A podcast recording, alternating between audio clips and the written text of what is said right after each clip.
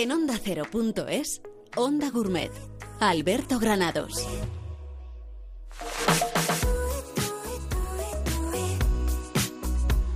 Segunda entrega de nuestro Onda Gourmet, ya saben ustedes, el programa dedicado a la gastronomía en fin, al arte este del comer y el beber, pues a los restaurantes, a los al producto, a las bodegas, a las coctelerías, de todo ello hablamos en nuestro programa. Nos lo pusimos muy, listo muy arriba eh, la semana pasada, porque claro, tuvimos unos invitados de lujo, tuvimos al chef, tuvimos a Sacha, estuvo con nosotros Carlos Latre, estuvo también Benito, el chef del Bardal, que estará ahora mismo en esa prueba de ciclismo que hay en Marruecos, en esa Titan Sport. Tuvimos también a Pablo Álvarez de Vega Sicilia, o sea que tuvimos un programazo. Y claro, me he traído aquí a un chef eh, que está aquí ya temblando porque dice, claro, a ver cómo supero yo, eh, Jesús Moredero, ¿qué tal? ¿Cómo estás, amigo? Buenas, Alberto, muchas gracias por invitarme. Dice, a ver cómo supero yo el nivel de la semana pasada, pues tú tranquilo que lo vamos a superar, ¿eh? Lo vamos a superar porque para eso te voy a, envolver con una serie también de amigos y de invitados que van a entrar aquí y que van a contar otras cosas diferentes, pero tú vas a estar aquí de hilo conductor, ¿eh? conmigo, aquí a mi vera, contándome historias de gastronomía que me gustan a mí mucho. Pero aparte de Jesús Monedero, tenemos muchas más cosas que contarles en un Onda Gourmet que comienza ya.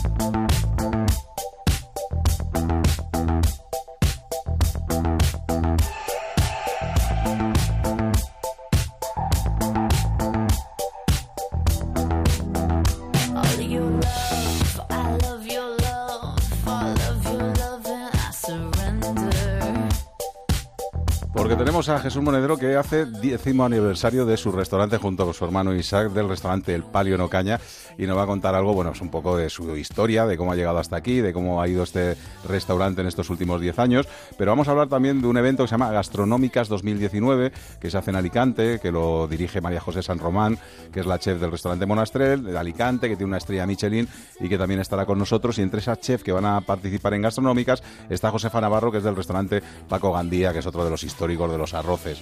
Vamos a tener también nuestra sección de cine, eh, que tenemos, ya saben, una sección que se llama Cucharadas de Cine con Jaime Antón, que nos va a hablar de la película Aníbal. Vamos a tener a Mario Sandoval, que además ha recibido esta semana el premio Cervantes a la gastronomía. Y luego, para hablarles de vinos, pues vamos a charlar con el director de FENAVIN, que es la Feria Nacional del Vino que se celebra en Ciudad Real en unos días. O sea que tenemos pues unos invitados de lujo para este segundo programa Onda Gourmet.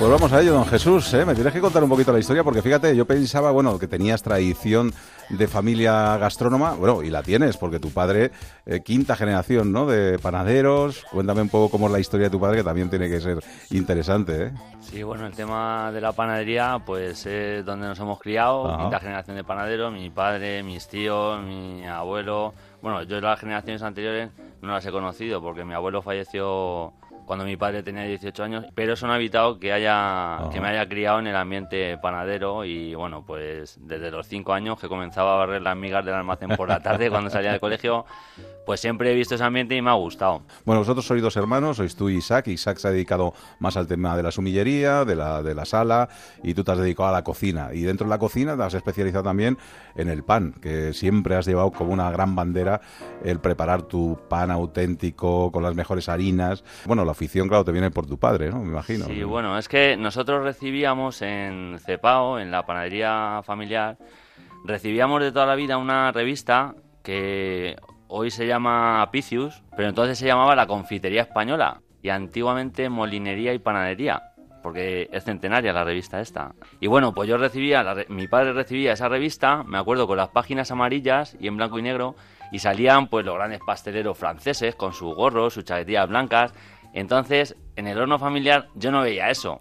Yo veía ahí, se ponían el gorrillo ese de aviador de propaganda que les daban las harineras. El de legionario casi. Sí, la camiseta blanca y embadurnar de harina. Entonces, cuando yo veía en la oficina que estaban estas revistas, yo veía unos pasteles preciosos, unas tatas impresionantes. Entonces yo veía como algo de glamour en esos gorros altos, las chaquetillas blancas yo creo que eso fue lo que encendió en mí la mecha esta de la curiosidad por la gastronomía y los restaurantes, porque era todo como un poquillo misterioso, porque Ajá.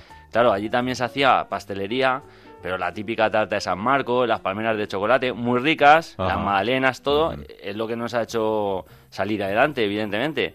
Pero yo buscaba siempre algo más pijillo y eso, y, y en esta revista, pues oye, despertó en mí la curiosidad. Ajá. Oye, que tu padre cuando te ha visto luego ya con el tiempo y, y ha visto cómo trabajas y las cosas que haces, me imagino que se quedará asombrado, ¿no? ¿O qué? Pues hombre, lo disfruta entre otras cosas porque él ya está jubilado, evidentemente, y que sus hijos hayan puesto en marcha un negocio en una época de crisis, pues le llena de satisfacción. Hombre, desde luego, y además eh, saber con lo que has conseguido, porque claro, en, en esto, por ejemplo, de la panadería no te has quedado ahí anclado en tal, has ido evolucionando, has ido haciendo cosas mu- nu- nuevas. Sí, es que también me ha gustado mucho leer libros de historia de la gastronomía. Entonces, cuando tú miras atrás, ves como las grandes brigadas de cocina siempre estaba la pastelería y la panadería. La gran cocina francesa, veías el chef pastissier, eh, que hacían sus brioches y, y todo eso a mí siempre me ha gustado en un restaurante, que se hiciese el pan. Entonces cuando abrimos, pues al principio comprábamos el pan a mi padre, pero fue cosa de dos meses, porque era un poquillo sota, caballo y rey, con lo, más de lo mismo. Entonces no era lo que a mí me llamaba la atención. Y luego ya cuando te metes en el tema de las harinas, conoces molineros y conoces tipos de cereales diferentes, empiezas a trabajar con ello y ver las posibilidades que tiene un, un producto tan noble como es el pan. Bueno, vosotros estáis en Ocaña, ¿eh? estáis en un pueblecito de Toledo, que está muy cerquita de Madrid, está, ¿a cuánto está? ¿45 minutos de Madrid, más sí, o menos? 60 kilómetros. Por eso, que está muy cerquita de Madrid, pero claro, ahí en esa zona pues tenéis eh, muy buena caza, tenéis muy buenos aceites. Está a 60 tenéis- kilómetros, perdona que Claro. te corte, 60 kilómetros de carretera buena y gratis, eso. que es importante. Oye, y rodeados de muy buenos productos, ¿no? Sí, Eso yo sí. creo que al final influye en la carta que tenéis, ¿no? Ahí en Palio, ¿no? Sí, lo que hacemos es productos de los que tenemos en la zona. Por ejemplo, ahora estamos trabajando también eh, la flor de calabacín, Ajá. que es muy típica manchega, pero es algo que se ha perdido. Siempre mi abuela hacía las flores fritas. Mi abuelo que tenía el huerto traía las flores, el calabacín seguía creciendo. Y, y las rebozaba o las rellenaba y las freía y estaba riquísimo. Y eso miras en el recetario manchego y está, pero muy difícil de conseguir o muy caras. Entonces eso, lo, lo bueno es cuando tienes hortelanos cerca y tienes confianza y eso, pues llegas a un acuerdo con ellos, se lo compras y lo pones en práctica. Ajá. ¿Qué productos ha- han sido así? ¿Tenéis algún plato estrella que no hayáis podido quitar de la carta en estos 10 años? Algo que sí que he querido quitar muchas veces y la gente lo sigue pidiendo es un postre, la torrija. Ajá. Bueno, es que claro. La torrija de Yo que la he probado, sí, sí, es una... Eso es algo que siempre nos piden. Y luego, claro, evidentemente trabajamos la caza. Ajá. La casquería es algo en lo Sí. que yo me encuentro muy a gusto. Y siempre tenemos casquería desde el rabito de cerdo, la careta de, de cochinillo confitada. Y luego la hacemos a la plancha. Tú lo has probado. Sí, sí, sí, riquísimo. Eh, las manitas, eh, los morros de ternera. Es que la casquería, lo- desde los riñones, los cuellos de cordero le echan, o sea, te da mucho juego. Y aparte es donde mm, el cocinero pone en práctica el guiso, que es lo divertido. Oye, en estos 10 años hay días que hay que olvidar ya. De decir, uff, ese le quitaría de mi, de, mi, de mi mente aquel día que tuvimos que pasar, pues yo qué sé. O porque hubo un desastre en el restaurante, o porque vinieron más de la cuenta, o porque no vinieron, o porque estabas malo y no podías con tu cuerpo. ¿Qué días quitarías ahí No. de, de- de tu vida? Mira, esto que el único día que me ha venido a la mente de estos 10 años fue el día que falleció mi madre, que Ajá. teníamos una mesa eh, reservada grande, que era un evento familiar, y había que darlo, Ajá. pero claro, nosotros no podíamos estar. Y bueno, lo- tuvo que abrirse el restaurante con todo el dolor de nuestro corazón, por respeto a mi madre, pero claro, es que no puedes decir que no a un evento familiar que tienes contratado y bueno, si hubiese sido otro día, pues evidentemente el restaurante se cierra, pero no pudo ser. Oye, ¿qué han cambiado en estos 10 años? ¿En qué habéis mejorado? ¿En qué habéis ganado experiencia? ¿En qué no volverías a repetir? Eh, porque además lo montasteis con la idea primi- primitiva de ese restaurante, pero a lo mejor ahora dices, cambiaría la cocina, cambiaría los hornos, haría otras cosas diferentes. eh. Lo que es la cocina eh, la diseñé yo, el restaurante, el conjunto del restaurante lo diseñamos mi hermano y yo. El tema de la decoración y eso fue mi hermano el que se encargó. Y de todo eso no cambiaría nada. Lo único que así que sí que hemos aprendido es el funcionamiento del negocio. Porque para nosotros era muy importante formarnos fuera, en grandes casas, y así lo hicimos, trabajando 16 años antes de abrir el restaurante por cuenta ajena. Por ejemplo, en sitios, de San pues, Celoni, me dijiste en el histórico. En San Celoni, o sea, en el Racó de Canfaves, con Santi Santa María, de jefe de partida en plantilla, mi hermano también en la sala, mi hermano estuvo en Londres, en cambio de tercio, también cuatro años, en Zalacaín cinco años, en el Hotel Palace, en el Hotel Riz, en el Hotel Riz coincidimos los dos, además en la misma época, con Pepe también estuve aprendiendo, en San Sebastián, en el restaurante Mateo, que tiene una estrella Michelin, en diferentes sitios donde tú vas adquiriendo experiencia y vas desarrollando puestos de responsabilidad, pero tú no eres el que gestiona realmente, o sea, te limitas a lo gastronómico, lo que es a cocinar. Pero el tema de los pagos, las facturas y todo eso, la organización, los escandallos, cuando abres es cuando te das cuenta de que hay que ver la película esta como va. Entonces, eso, ¿eh? cuando empiezas, pues no lo tienes muy claro.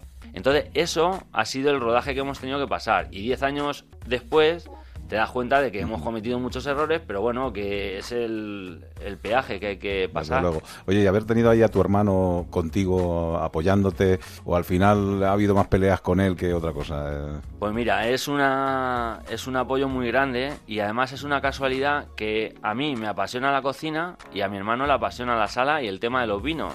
Entonces nos compenetramos, nos respetamos los espacios, cada uno se encarga de lo suyo. Evidentemente hemos tenido muchas discusiones muchas veces, pero también hemos tenido muchos momentos buenos y seguimos teniéndolo. Y afortunadamente ya no discutimos por lo menos tanto como al principio, claro, porque es que sentar las bases de un negocio es, es, difícil, pero ahora mismo lo que hacemos es hablar, hablamos mucho, lo que es la organización del día a día y eso lo hacemos hablando. ¿Y eres muy fan de tus platos o no? Te quiero decir, eh, ¿te da caña o no te da caña? Cuando tú sacas un plato nuevo, pues ¿lo prueba siempre el primero o, hay, o tienes, pasas otros filtros antes de que lo pruebe él? Pues mira, ahí sí que hay una diferencia a lo mejor. Eh, al ser cocinero, pues te gusta, eres a lo mejor más curioso con las técnicas y con los productos y eso. Mi hermano, sin embargo, ahí es más clásico. Entonces, yo con el tiempo he ido entrando por el aro y me he hecho porque al final el que está en la sala tiene que estar la sala es muy importante en un restaurante. Desde luego sí sí. Tiene que defenderte todo lo que tú haces lo tiene que defender. se habla mucho del cocinero pero realmente las grandes casas han, ido a ver al metre que era el, el, que acogía al cliente al huésped le hacía sentir bien. Entonces el, el metre tiene un peso muy importante en un restaurante. Entonces si tiene que estar convencido de lo que pone en, el, en la mesa para que el cliente vea que realmente le da confianza comer aquello y que va a estar rico, que va a triunfar. Entonces, yo lo que cocino siempre le tiene que gustar a mi hermano. Como yo vea que mi hermano gesticula así raro, por ejemplo, las ostras, no trabajo las ostras. No es que a mí no me gusten las ostras, me encantan, pero a mi hermano no le gustan. Y cuando he traído ostras, no, las ha vendido igual. No, me las he tenido que comer yo. no las ha vendido igual. Porque no, no lo ofrece. Claro, eso por ejemplo, las ostras, el caviar no le cuadra. Bueno. Oye, en un segundito vamos a hablar de la importancia de la mujer en la cocina. Obviamente todas las iniciativas así que llegan eh, nos gustan, pero tú me decías que tu madre tenía una fonda en la que ahí a la tal hora se comía, preparaba la comida para todos. ¿Ha sido buena cocinera? Me decías que tu abuela no tanto, pero que ella sí, ¿no? Sí, mi abuela Ángela ha sido muy buena cocinera. Tenía una fonda en Villarrubia de Santiago, que está a 12 kilómetros de Ocaña, con camas para los señores que venían a trabajar en la mina que hay allí. Y se comía a las dos y era el puchero, pues albóndigas o lengua estofada que hacía muy rica, las flores de calabacín, hacía mucho guiso de esto, caracoles también, mm. eh, así guisados, con una salsa de chorizo y jamón, que eso lo hago yo algunas veces también, además que lo hago con unos raviolis de cochinillo y caracoles y tripas de bacalao, está de lujo.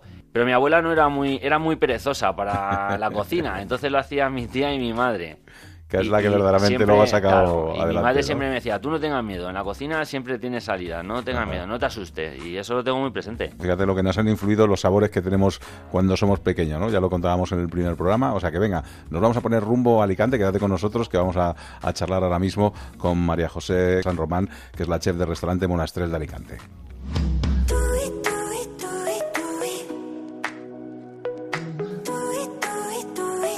En onda cero.es Onda Gourmet. Alberto Granados.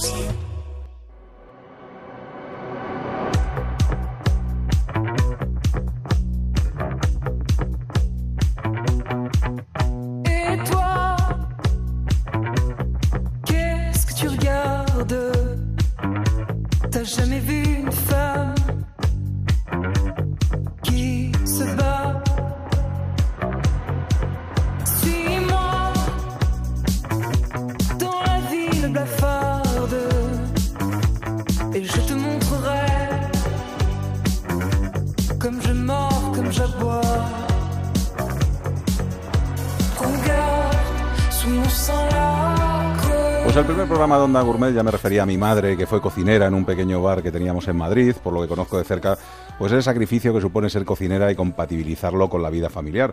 Por eso, cualquier iniciativa que tenga como objetivo visibilizar a la mujer en la cocina, pues va a contar con nuestro apoyo. María José San Román es la chef y propietaria del restaurante Monastrel de Alicante, con una estrella Michelin, con dos soles de la guía Repsol. Además, dirige un proyecto que me ha gustado mucho, que se llama Gastronómicas, y del viene a hablarnos. María José, ¿qué tal? Bienvenida.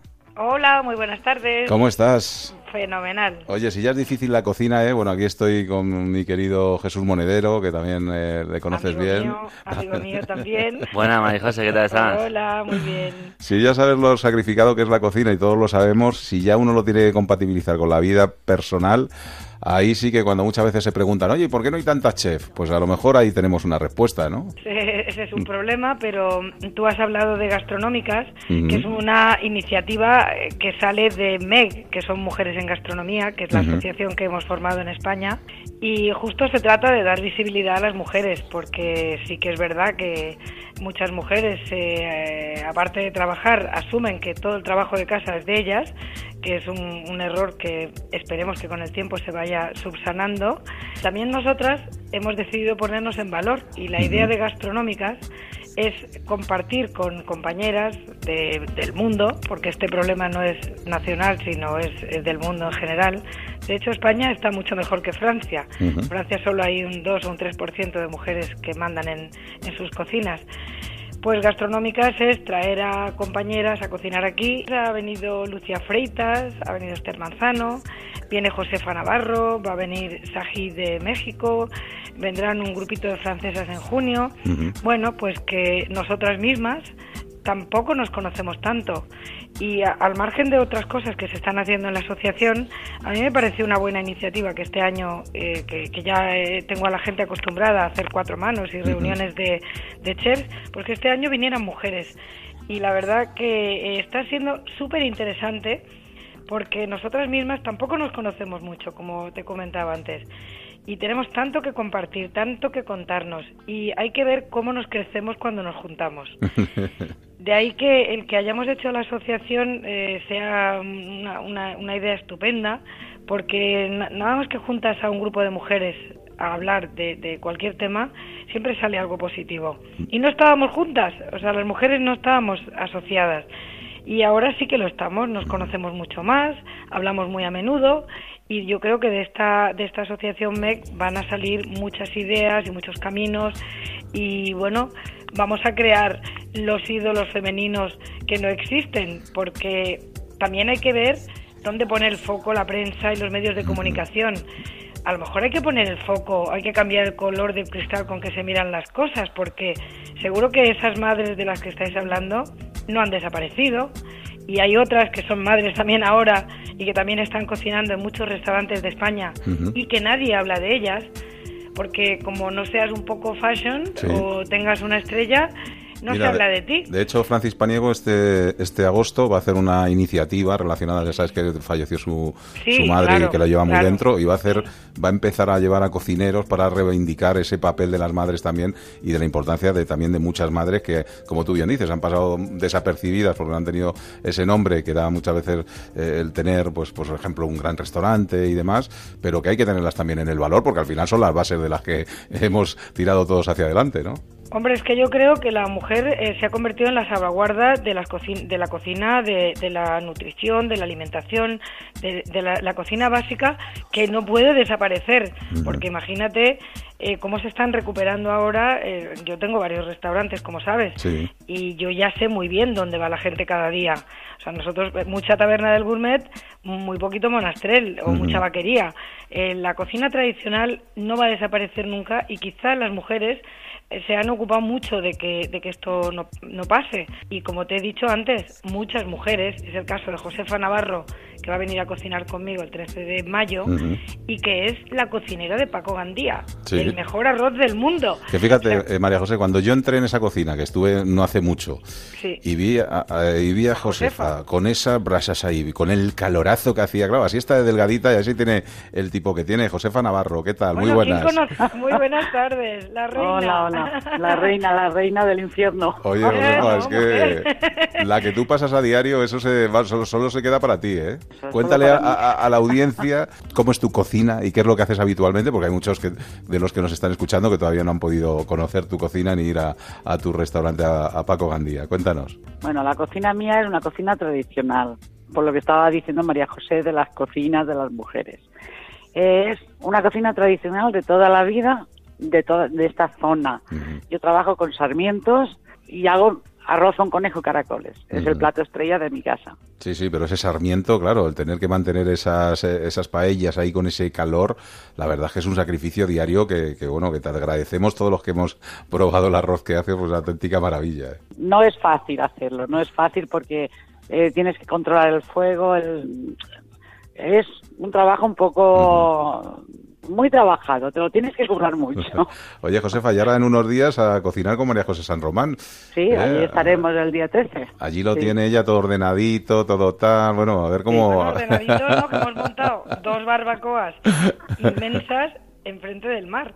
Bueno, Para qué que maravilla. esto suceda y que ella triunfe y, y la vean en todo el mundo y que eso que ella hace, Ujú. que no te ha contado a qué hora se levanta, por quisos. A ver, cuéntanos, Josefa, ¿cómo es un horario habitual tuyo? Bueno, yo no, vamos, mi horario habitual es sobre todo las las seis, seis y media de la mañana. ¿Lo ves? Seis. Sí, sí. Sí, a mí me gusta hasta que el personal entra a mi casa cuando ellos empiezan a trabajar, yo me gusta trabajar sola porque yo no me entretengo con nada, yo voy, hago mis preparados de mis ollas, de mi, hago mis fritos, hago mis caldos, entonces yo me gusta estar sola, trabajar sola para que nadie me moleste. Oye, ya que dices lo de los eh, sofritos y demás, danos algún pequeño truquillo, venga, a ver, alguno de esos secretos que tienes para que te salgan esos fondos tan ricos, a ver. Eh, buen producto, buenos sarmientos, buen aceite y qué calidad en, la- en los productos que gastas. Ajá. Bueno, María José, tú en tu producto eh, sí que, vamos, la calidad está, está más que buscada. Además, no solamente te has hecho mm, eh, famosa por, por tu restaurante con este Michelin, sino muchas veces por esos productos que también abanderas, ¿no? Como el azafrán, como el aceite, donde ya ahí te manejas estupendamente, ¿no? Bueno, el aceite ya sabes que llevo muchos años Sí. y por supuesto que es mi aliado esencial y además mi condimento. Yo ya no lo uso solo como una materia grasa, sino que aprovecho las cualidades y las características de cada variedad para que eh, me sirva también de condimento. Pero ahora estamos dándole caña al arroz, porque también del arroz, que es la zona donde vivimos, cuando he viajado a Japón y he visto que allí hacían cosas que más avanzadas que lo que estábamos haciendo aquí, pues eh, me he puesto a trabajar y he visto que podíamos pulir el arroz mucho menos y conseguir mantener el germen. Y eso es lo que estamos en lo que estamos trabajando ahora. En arroces con un pulido mínimo, no son integrales, por supuesto, no son semi-integrales, pero tienen todo el germen que tradicionalmente se le, se le ha quitado al arroz precisamente para que durara mucho tiempo, le pones un poquito de conservantes y al, al saco para muchos años. Pues ahora estamos ah, eh, metiéndonos ahora, metiendo todo en el ojo del arroz y hemos conseguido con un molino de Segorbe que haga un pulido mínimo al 65% y ese arroz que yo tengo, que lo tengo luego que conservar en nevera porque es fresco, tiene grasa, tiene aceites y tiene un montón de cosas que no llevan los arroces comerciales, eh, lo tengo para cada semana, o sea, lo estoy considerando como un producto eh, no de base, sino el producto. Y bueno, pues la gente no lo va a ver porque eso no se ve. Lo tengo que contar, te lo Ya, tengo ya. que contar a ti y tengo que contarle a la humanidad que si aquí se comen arroces y el arroz lo hacemos mejor, mejor en este sentido que te estoy contando, Sí, claro. porque los componentes menores de muchos de muchos mm, eh, ingredientes a veces son el detonante de que te sientes mejor, de que Hombre. algo pasa cuando el arroz tiene todo eso en su contenido, si no se lo quitamos estoy totalmente convencida y con la Universidad de Alicante estamos viendo qué ventajas nos puede aportar, pero me parece que ese camino es muy interesante y me gustaría que en poco tiempo viéramos en las etiquetas de los arroces qué variedad es y qué pulido. Imagínate que viéramos el pulido o como en Japón que te lo venden en integral y Sí. te lo pulen delante de ti. Pues que es otra de las cosas que me gustaría ver en un futuro que ojalá no sea muy lejano. ¿Cuándo está Josefa? El día 13, ¿no? Está el El 13, día 13 de mayo. 13 de mayo estará ahí en Monastrell junto con María José San Román en esa iniciativa que les hemos hablado que se llama Gastronómicas y que pone en valor a la mujer. Pero claro, mujeres como estas es que ya se ponen en valor ellas solas. María José... Para muy poquitos, para muy poquitos, ¿eh? Para muy poquitos porque Josefa Ajá. haremos hará dos arroces cada media hora. Y yo me voy a comer uno, o sea que fíjate. Ah, muy bien, muy bien. porque estamos ya en, en pequeño overbooking. No va a caber muchísima gente porque es un poco es una extravagancia que es para realmente para privilegiados. Desde Esto no luego. se puede contar. Pues hay que repetirlo más veces, ¿eh? Por favor. Sí, sí, no, el año pasado ya lo hicimos y bueno, Pues no venga. quemamos allí el puerto de Milagro. El puerto es difícil de quemar, Josefa. bueno, yo no sé, allí salían llamas que no veas. Pues dos restaurantes a visitar, si van por la zona de Alicante, si están por el Levante, ya saben, el restaurante Monastrell, una estrella Michelin, dos soles Repsol, y el de, de María José San Román y el de Josefa Navarro, el restaurante Paco Gandía, que es también de esos sitios exclusivos y que hay que visitar, donde hacen uno de los mejores arroces y que es una auténtica maravilla. Gracias por haber estado con nosotros a las dos. Un Muchas beso muy gracias. fuerte. Gracias hasta a ti, luego. hasta luego. Que Adiós, tenemos que ir, eh, Jesús, tenemos que saludar ahora mismo a un premiado, ¿eh? O sea, que muy atento que tenemos que saludar a un chef que le acaban de dar un premio de esos que no lo van a repetir, yo creo, en la historia. Venga.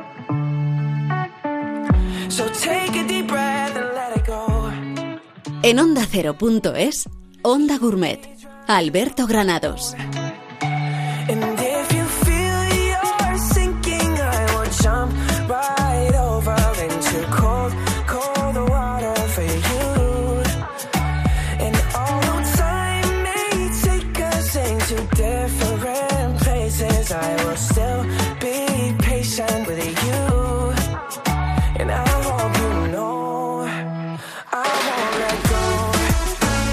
Imagínate, Jesús Monedero, que te llaman de Alcalá de Henares y te dicen que tienes el premio Cervantes Gastronómico 2019. ¿Cómo te sentirías? Bueno, casi nada, tú fíjate. Pues como se habrá sentido, me imagino, que Mario Sandoval cuando le llaman y le dicen que le han concedido Mario es un el. Cer- el Cervantes Gastronómico 2019. Mario Sandoval, ¿qué tal? Muy buenas, bienvenido. Buenas tardes, muchas gracias. Pero bueno, ¿cómo te quedaste? A ver, cuando recibes esa llamada de que has sido galardonado con ese premio. Hombre, me, me hubiera gustado que hubiera sido el de literatura, pero no ha sido el caso. Zapatero a tus zapatos, como dicen por ahí, ¿no? Sí, bueno, me, me llamaron de, de- de la Concejalía de Cultura del Ayuntamiento de Alcalá de Henares y me propusieron un poco, bueno, pues para, para recibir este premio este año y, y así fue. Fui a recogerlo con mucha ilusión porque un Cervantes en la gastronomía es un premio con un reconocimiento muy bueno y aparte pues eso que la literatura de Miguel de Cervantes le hace muchas alusiones a los guisos, a los duelos, los quebrantos, a las Ujú. cascaburras y bueno yo creo que me hizo mucha ilusión porque bueno pues era dentro del parador de Alcalá de Henares que sabes que que colaboro con ellos y que tengo mucho aprecio Sí, a, sí, sí. a la casa y a los a José Valdearcos y a, y a Pedro Soria y bueno pues allí estuve y la verdad que fue fue magnífico Bueno, según han dicho, es por tu enorme contribución a la gastronomía, a la promoción gastronómica y a la promoción turística de la Comunidad de Madrid y de España en general a través del noble arte culinario. Y yo creo que eso lo cumples a rajatabla, ¿eh? porque de allí a donde vas eres abanderado primero de, de tu tierra, de lo más cercano que es tu, tu Madrid, pero también de, de tu España, ¿no? Cada vez que sales fuera de nuestras fronteras. Sí, bueno, siempre sabes que, que nos gusta mucho trabajar con productos de la tierra, con productos cercanos, con toda la huerta que hay en la, en la Comunidad de Madrid, que, que es muy extensa y que hay muchos pueblos que hacen productos exquisitos y luego sacar nuestro Madrid pues a las fronteras, ¿no? Por ejemplo, cuando fuimos al campeonato del Bocuse en el Sí. 2005, cuando hemos ido a Manila, a México, a Perú, ahora nos vamos a Colombia, a un congreso que se va a hacer en Colombia en noviembre. Bueno, y eh, yo creo que a Nueva York, por supuesto, hemos ido varias veces con el Instituto Cervantes también a cocinar allí. Y eh, siempre que uno sale eh, de su país, y va a cocinar a un, a, a un sitio que no conoce o desconocido, pues se siente muy orgulloso de lo que hace, ¿no? Y, y solemos llevar recetas siempre pues que, que sean gustosas y que y que se puedan cocinar porque hay veces que los productos no son fáciles de conseguir Oye, sin desmejorar a Humanes, que es una localidad muy bonita que tenemos también muy cerca de Madrid, pero ¿qué ha supuesto para vosotros haberos venido al centro de Madrid? ¿Qué, qué- qué cambio ha habido en, en Coque y en, y en lo que hacéis? Pues eh, yo creo que ha habido un cambio sustancial, porque ten en cuenta que la plaza de Madrid es una plaza ya más difícil, es una plaza donde hay más competitividad, donde hay más eh, oferta gastronómica. Y bueno, nos ha venido en una época de nuestra carrera, y cuando digo nuestra, de mis hermanos, de Rafael, Diego y mía, eh, ya más madura, donde lo- todo lo tenemos un poco más claro, ¿no?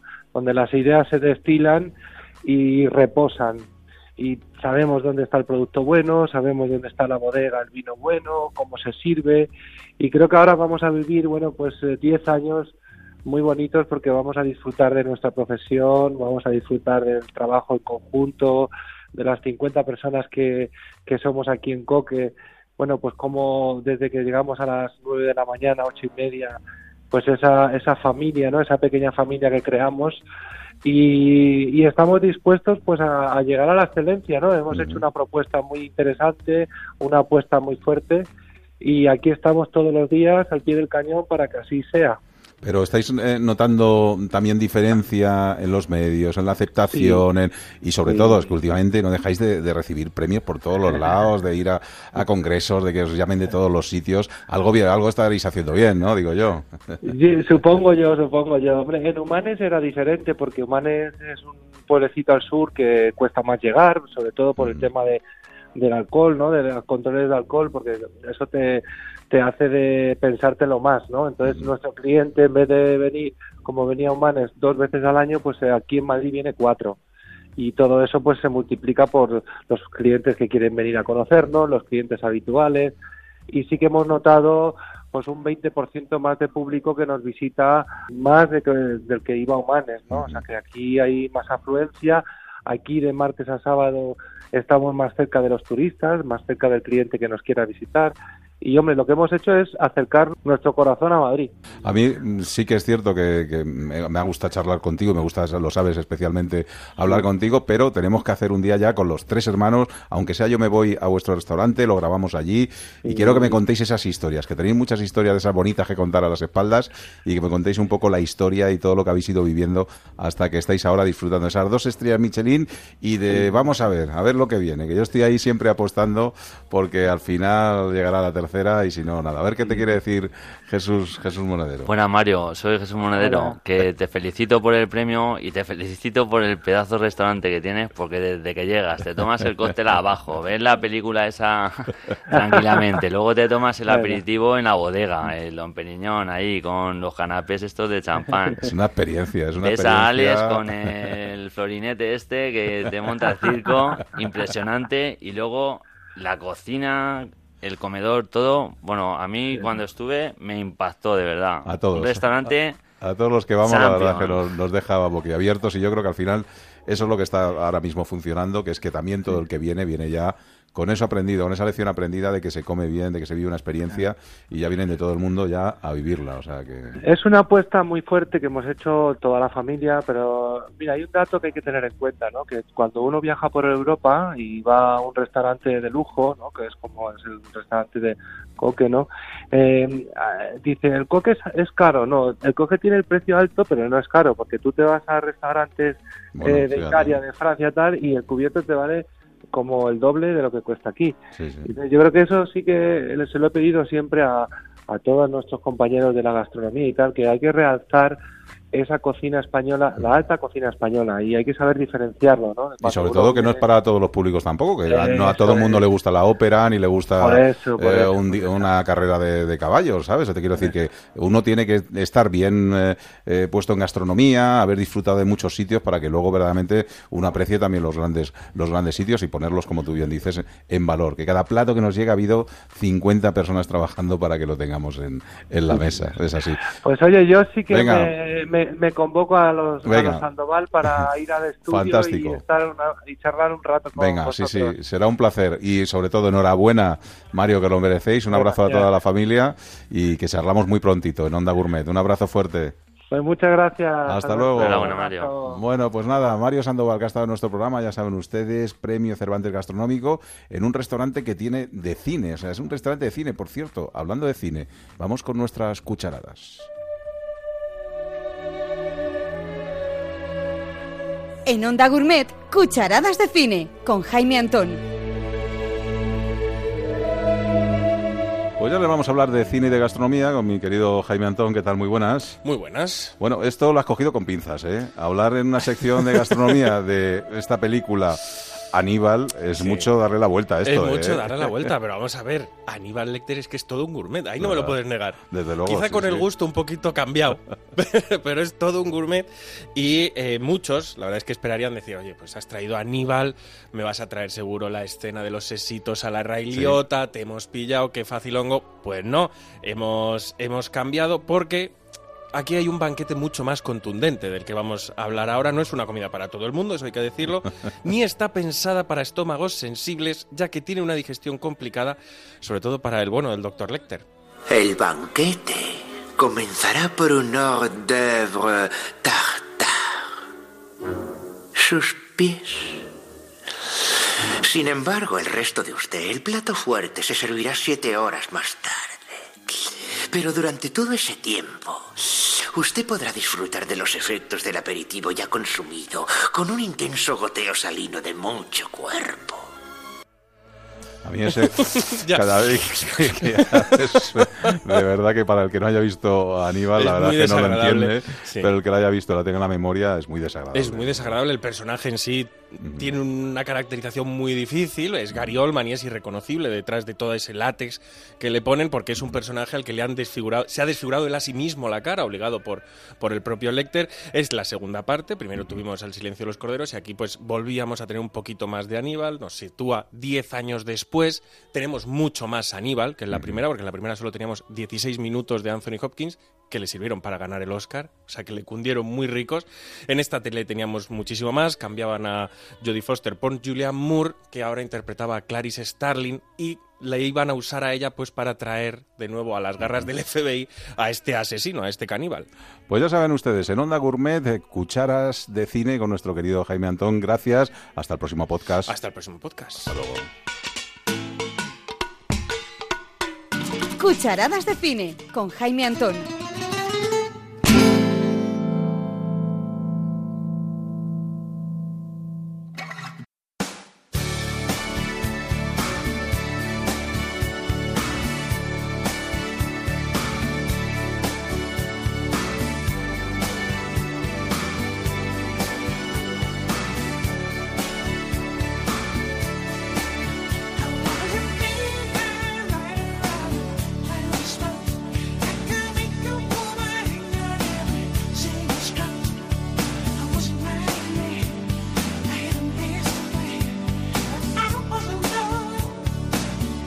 A ir ya con el último plato, ¿eh, Jesús? A esto le gustará más a tu hermano Isaac, eh, que es más entendido y que le gusta sobre todo el tema del, del beber. Y vamos a charlar de vino. Siempre terminamos hablando un poquito de vinos, de coctelería en nuestro programa. Bueno, y tenemos que hablar de Fenavin, que es esa Feria Nacional del Vino, que va a estar a partir del día 7, del 7 al 9 de mayo en Ciudad Real. Y tenemos a Manuel Juliá, que es su director. ¿Qué tal? Muy buenas, bienvenido. Hola, buenas tardes, encantado. Bueno, pues en una de las ferias que ya se ha convertido en icono de todos los que les gusta el vino, porque además está con un pensamiento muy nacional, pero también muy internacional, ¿no, Manuel? Sí, efectivamente, es nacional exclusivamente en lo que es la oferta, las bodegas solo son españolas, sin embargo, dentro de la estrategia de, de- de actuación que tenemos dentro de la feria, hacemos una actividad muy profunda con la captación de compradores internacionales, bueno, hasta el punto que este año está previsto que vengan 4.000 compradores internacionales de, bueno, pues de, de- de casi 100 países, ¿eh? de Ca- todos los que Casi hay nada, en- ¿eh? Casi nada. Bueno, aquí estoy con Jesús Monedero. ¿Has estado alguna vez, Jesús, en Fenavín? ¿Has ido Buenas alguna tardes. vez? Sí, claro que he estado, evidentemente. Efectivamente. Oye, lo que tienes que decir, estoy dando ya una vuelta, ¿eh? porque esto de pan y vino, ¿eh? ya sabes que tiene mucha relación también. Oye, una conferencia ¿eh? relacionada con el pan y con el vino, porque anda que no hay conferencias, Manuel. Estoy- he estado viendo todas las actividades que vais a tener en estos días y además que es que me llama muchísimo la atención. Fíjate, por ejemplo, hay alguna eh, que he visto por aquí que es consejos y trucos para negociar con compradores de vino chinos, información de primera mano. Fíjate, para poder impactos percibidos del Brexit entre bodegas de España e Italia. Eh, ya puedes vender en todo el mundo por internet a golpe de clic, casos prácticos en China y Europa. En fin, que hay cantidad de, de- de- de charlas diferentes para los, los especialistas en vino, ¿no? Sí, bueno, tenemos una vino y chocolate, ¿no? Pero Sí. tomo nota para la próxima edición de- hacerlo pan y vino, ¿no? Sí, Era además llevamos a alguien de cine también para lo de Marcelino, pan y vino, en fin, hacemos ahí un, un más mix. Bueno, ¿eh? pan y, pan y vino que era un alimento que Sí. las madres daban a los niños en la época De de la- la, del hambre, de sí. la posguerra, ¿no? En la época del hambre, aparte que era un aporte de calorías interesante, ¿no? Como, como alguna vez en alguna conferencia ha dicho algún médico, porque tenemos también un área que se llama Vino, Salud y Sociedad, en donde pues vemos también una perspectiva del vino relacionado con la salud respecto a, a- a las cuestiones cardíacas, etcétera. Sí, hay, imagínate, hay 103 actividades en tres días y es un amplísimo programa de actividades que va desde la cultura del vino, en donde eh, lo que fundamentalmente hacemos es resaltar la impresionante relación histórica que tiene y real y actual el mundo del vino con la cultura, vino, salud y sociedad también es otra área en donde relacionamos el vino con, con la salud, como decía antes, y hay también algunas conferencias que relacionamos la vid con la España vacía, ahora que se está de moda hablando de, de la España vacía o de la España vaciada, bueno, pues hay algunas conferencias, viene Sergio El Molino, que es el que escribió el conocido libro La España vacía, Juan Cruz, eh, Julio Llamazares, también experto, pues un poco a ver cómo, cómo la viña, el, el- la vid, el aceite, pueden ser elementos de fijación de población y de mantenimiento del paisaje. Bueno, hay otra área que es el exterior, que es el que decías, 103 conferencias, pero lo más básico y lo más importante de esta feria es que es una feria de negocio, si no la gente no iría a Ciudad Real, ¿eh? a Ciudad Real se va, se va o de caza o de paso, ahora también se va a Fenavín, porque hay negocio y están todas las regiones españolas, está el Instituto del Cava, el gobierno vasco, gallego, eh, canario, hay casi 2.000 bodegas, no falta prácticamente ninguna calificación vinícola, ninguna DO, ninguna indicación geográfica, está el 96% de todas y entre toda esa estrategia pues se desarrollan tres días en la que un montón de compradores internacionales y por supuesto el sector nacional del vino pues van por Fenavina a negociar con las bodegas, a catar vinos, a ver, hay lo que probablemente sea una sala de cata espectacular. Eso te iba a hablar, te iba a preguntar sobre la galería del vino, digo, háblame de ello porque es una auténtica maravilla. O sea, eso de poder tener ahí todos los vinos para poderlos catar es, Sí, sí. es, es una delicia, vamos. Eso está pensado para favorecer a- al comprador y que pueda ir a un stand habiendo catado previamente el vino y por lo tanto cuando llegue haya ya un paso más adelante para poder hablar de negocio, para poder negociar. Y es un espacio enorme en donde el vino está cuidado con su temperatura, organizado por tipos eh, de vinos, jóvenes con barricas, cavas, etcétera, y el, el que va a la galería pues recibe una copa en la entrada, tiene una ficha delante donde vienen las características de cada vino, en algunos casos la producción, premios que tiene el vino y bueno, pues a catar. Hay gente que está allí a las 9 de la mañana y los compradores internacionales que en parte vienen en una estrategia de captación que realizamos y en otra parte vienen por sí mismos, te puedo decir que que lo, lo tienen como lo usan como una de las eh, sistemas eh, básicos para decidir qué vinos compran. Pues es una auténtica, la verdad, es una auténtica fiesta para los amantes del vino. Y tenéis ahí una, una conferencia que yo voy a replicar en este programa, porque me los voy a traer a todos. Estuvo la semana pasada ya con nosotros eh, Sacha, pero tenéis una que habéis titulado La gastrotontería, que viene, está- van a estar Sacha, van a estar Juanjo de la Tasquita, Begoña de la Salita, Eri Bernasi, y yo creo que me los voy a traer un día a los cuatro para que me repliquen Pues sí. esa charla, porque me parece muy interesante y muy divertida, sobre todo. Bueno, sabes que Andrés Sánchez Magro, Sí. que es el, el que coordina y el que Sí. ha preparado la conferencia, es colaborador, es colaborador nuestro, es de Mm. casi la, la primera edición. Y bueno, y en esta línea en la que se está de, de- de- el análisis de la gastronomía desde tantísimos esquinas, tantísimos puntos de vista, tampoco está mal este, ¿no? Sí, sí, desde luego. Y, o sea, que le, le diré, le diré que, que está muy interesado. Sí, sí, sí. Yo ya estuve hace un par de años en, otra- en un- en una mesa redonda que me tocó además con Corbalán. Estuvimos unos cuantos compañeros de los de los medios y la verdad que fue muy interesante. Pudimos eh, charlar del vino y, y- y la verdad es que me llamó mucho la atención la feria y, bueno, pues, repetiré en cuanto pueda. Desde que tú estuviste ha crecido una barbaridad. que en este momento, cuando tú estuviste, dices hace eh, dos ediciones. Sí, o tres, sí, dos o tres, sí. O tres, pues habría unos seis pabellones en, en este momento y diez pabellones. Fíjate. Y estamos hablando de 2.000 bodegas y 35.000 metros cuadrados expositivos. Casi nada. O sea que casi nada. Hay otro también muy interesante de, dos expertos gastronómicos que también tienen un- una visión múltiple y de muchos ángulos, que es eh, de Lorenzo Díaz y, y Pepe Ribagorda, que hablan algo así como la atracción, no me acuerdo del cocinero. Del cocinero Bordes. La irresistible atracción del cocinero Borde. Bueno, pues Entonces, aquí hemos tenido la suerte que nos hemos tenido a Jesús Monedero, que es de lo más simpático que, que existe en la, en la cocina. Oye, Manuel, la información toda en fenabim.com, ¿no? La página... Exacto, fenavin.com, tienen allí todo el programa de actividades y toda la información de la feria, la relación de expositores, de todo tipo, la posibilidad de acreditarse para poder asistir, o sea, Pues toda la información está allí. que Y sea un éxito. encantados de, Sí, sí. de cuantos aficionados o profesionales del mundo del vino quieran estar. Vale, y el año que viene, vete apuntándolo ya, Onda Gourmet desde Fenabín, ¿eh? Esto Apúntatelo. está hecho. Apunta- apuntamos ya el año es dentro Venga. de dos años. Dentro Venga. de dos años, ¿eh? Es verdad, un abrazo fuerte. Un abrazo. Gracias, Buenas Manuel tardes, Julia. Gracias, hasta luego.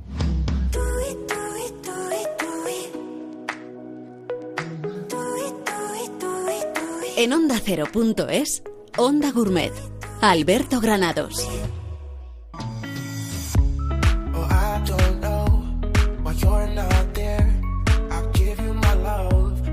Monedero, el que quiera más que se acerque por palio, ¿verdad? Que vayan a la calle Mayor número 12, que se acerquen hasta Ocaña, Toledo, que disfruten de un menú, que además estamos diciendo, tienes un menú de degustación, ¿desde cuánto? Eh, Tenemos el menú palio que son 28 euros eh, sin bebida, sale más o menos por los 35 euros. Eh, luego tenemos otro de 45 y luego uno de 70 con maridaje. ¿eh? que no te puedes levantar de la mesa, o sea, tienes que esperar Claro, que pasen tienes que tres o ir a cuatro gatas. horas, que, te- que venga algún familiar a por ti, porque es eh, impresionante. Pero de verdad, el menú más sencillito merece y mucho la pena, ¿eh? porque tratan el producto como nadie, son unos Es el auténticos que más se vende y la gente sale tan contenta. Pues eh, tan contentos que vamos a estar nosotros también dentro de poco. Eh, Jesús, que ha sido un placer. Dale un abrazo a Isaac muy fuerte. Gracias por parte. Habernos acompañado en la segunda edición de Onda Gourmet. Muchas gracias a vosotros por invitarnos. Y nada, y todo el que esté ahí detrás de la gaza. Tenías que haberte traído una hogaza de pan, hombre, y hubiéramos hecho la foto con la hogaza. Bueno, para la Pues sí, próxima. para la Venga, próxima. para la Pero es que como en la radio la hogaza no se ve ni se percibe la no. Pero luego le hacemos la foto. Venga, un abrazo fuerte. Gracias. abrazo, Hasta luego, señores. Y nosotros tenemos que marchar, pero ya saben, la semana que viene tenemos otro Onda Gourmet a la vuelta de la esquina, que además va a ser especial eh, gastronomía de Sevilla. ¿eh? Iré a Sevilla, lo grabaremos allí y tengo unos artistas que van a estar en el programa que yo creo que les van a fascinar. O sea que todos pendientes a los podcasts de Onda Gourmet en ondacero.es. Ya lo saben. Hasta la semana que viene. Adiós. Hasta el próximo podcast. Nos vemos, nos escuchamos.